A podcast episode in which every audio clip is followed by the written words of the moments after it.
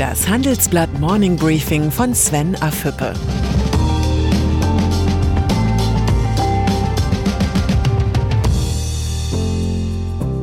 Guten Morgen allerseits. Heute ist Freitag, der 11. September. Und das sind heute unsere Themen. Steuerschwund im Staatshaushalt. Wirtschaftsprüfer, das große Scheitern. Corona, der Frust der Gründer. Im Folgenden hören Sie eine kurze werbliche Einspielung. Danach geht es mit dem Morning Briefing weiter. Dieser Podcast wird präsentiert von der Fiducia und GAD. Technische Entwicklungen, demografische Veränderungen, die Bankenwelt ist in einem massiven Umbruch. Fiducia und GAD und das Handelsblatt Research Institute haben die Entwicklung der Bankenwelt analysiert. Welche Trends sind schon heute relevant? Welche gewinnen an Bedeutung? Wie sieht die Bankenwelt der Zukunft aus? Und welche Rolle spielen dabei digitale Ökosysteme? Alle Infos im Trendradar Banking.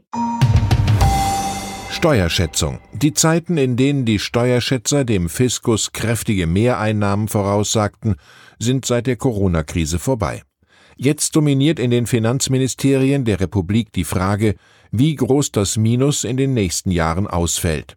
Das Ergebnis der jüngsten Schätzung prophezeit den öffentlichen Kassen einen massiven Geldschwund. In den kommenden vier Jahren werden Bund, Länder und Gemeinden 30 Milliarden Euro weniger einnehmen als bisher erwartet. Besonders betroffen ist der Bund mit einem Minus von rund 19 Milliarden Euro. Olaf Scholz. Der Finanzminister reagierte gelassen auf die neue Steuerschätzung. Das Schlimmste liegt wohl hinter uns, sagte der Vizekanzler bei der Präsentation der Zahlen. Die Einnahmen entwickelten sich laut Scholz besser als befürchtet. Tatsächlich lässt sich das Minus beim Bund mit den Steuerentlastungen in der Corona-Krise erklären. Ohne diese Effekte nimmt der Fiskus in diesem Jahr sogar mehr ein als bisher geplant. Und zwar aus dem Grund, dass Unternehmen sich schneller als gedacht von der Krise erholen. Warten auf versprochene Hilfen. Der Aufschwung könnte noch kraftvoller ausfallen, wenn die Politik die Probleme mit bestehenden Rettungsprogrammen beseitigt. Klagen kommen von vielen Gründern, die auf die versprochenen Hilfen warten. Start-up-Hilfen in der Corona-Pandemie dürfen keine leeren Versprechen sein, sagte Achim Berg. Für den Präsidenten des Digitalverbandes Bitkom ist es inakzeptabel, dass vielerorts noch nicht einmal Anträge gestellt werden könnten.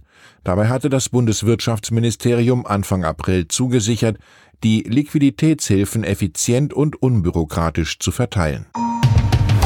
Europäische Zentralbank. Die EZB hat gestern trotz der aktuellen Wirtschaftsflaute und niedriger Zinsen keine Beschlüsse für eine weitere Lockerung der Geldpolitik gefasst. Entsprechende Maßnahmen wurden nicht einmal in Aussicht gestellt.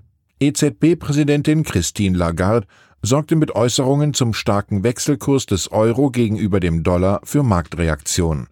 Der Euro stieg daraufhin rasant an, genau das Gegenteil von dem, was Lagarde eigentlich erreichen wollte. Eine alte Notenbanker-Weisheit kommt einem in den Sinn. Reden ist Silber, Schweigen ist Gold. Reed Hastings. Der Netflix-Chef gehört zu den Superstars unter den amerikanischen Unternehmern. Netflix ist zwar nicht so groß wie Google oder Amazon, hat aber mit Streaming-Angeboten den Fernsehmarkt revolutioniert. Durch seine Erfolgsserien hat das Unternehmen heute weltweit 193 Millionen Abonnenten. Eine Erfolgsgeschichte, die Gründer Hastings jetzt zu Papier gebracht hat. Mit dem Handelsblatt hat er über sein Managementbuch keine Regeln gesprochen. Über die strenge Auswahl der Mitarbeiter sagt er, wir haben lieber die zehn besten Spieler als 20 durchschnittliche. Die Feedback-Kultur bei Netflix beschreibt Hastings mit Handelübungen oder Liegestütze und sagt, erst wenn es weh tut, wird man stärker. Auf die Frage, ob Streamingdienste zu einem möglichen Kinosterben führen, sagt er, jeder Mensch kann zu Hause kochen und trotzdem sind Restaurants erfolgreich. Genauso haben sie zu Hause Streamingdienste und gehen weiterhin ins Kino. Mein Fazit, Reed Hastings ist eine ungewöhnliche Unternehmerpersönlichkeit. Wirecard. Der Skandal erschüttert nicht nur die Aktionäre des ehemaligen DAX-Konzerns, er offenbart auch die Schwächen der Wirtschaftsprüfung in Deutschland. Vor allem die zuständigen Prüfer von EY müssen sich unangenehme Fragen stellen lassen. Wie die Wirecard-Affäre die gesamte Branche der Wirtschaftsprüfer unter Druck setzt, hat mein Kollege Bert Frönthoff in der aktuellen Titelgeschichte Das große Scheitern recherchiert. Die Aufarbeitung des Betrugsskandals steht noch ganz am Anfang. In der Bundesregierung werden aber bereits schärfere Gesetze vorbereitet. Bundesjustizministerin Christine Lambrecht sagt, wir müssen jetzt schnell die erforderlichen Konsequenzen ziehen und die richtigen Schritte einleiten, damit sich so etwas nach Möglichkeit nicht wiederholt. Sie sei sich mit Finanzminister Scholz einig, dass künftig eine stärkere Rotation vorgeschrieben werden müsse. Das würde verhindern, dass dieselben Prüfer über einen langen Zeitraum das gleiche Unternehmen kontrollieren. So soll die Höchstlaufzeit der Prüfmandate auch bei den Kapitalmarktunternehmen künftig nur noch zehn Jahre betragen. Noch stehen die neuen Regeln nicht fest, klar ist aber, dass das Geschäftsmodell der Wirtschaftsprüfer nicht einfacher wird. Die neue Handelsblatt-App. Beim Handelsblatt verbessern wir nicht nur kontinuierlich unser journalistisches Angebot, sondern auch die technischen Plattformen. Ich bin stolz, Ihnen heute die neue App vorstellen zu können. Freuen Sie sich auf noch mehr Komfort, kürzere Ladezeiten, leichtere Logins und eine Vorlesefunktion für alle Artikel sind nur ein paar der Neuerungen.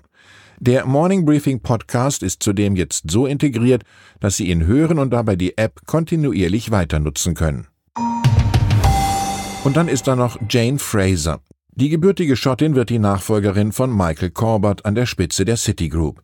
Die Personalie ist historisch. Fraser wird die erste Frau, die eine große Wall Street Bank leitet.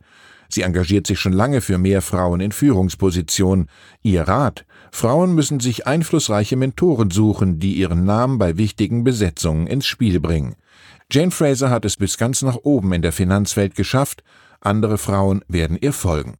Ich wünsche Ihnen ein erholsames Wochenende. Am Montag übernimmt wie gewohnt Hans-Jürgen Jakobs den Wegdienst. Herzliche Grüße, Ihr Sven Afhüppe.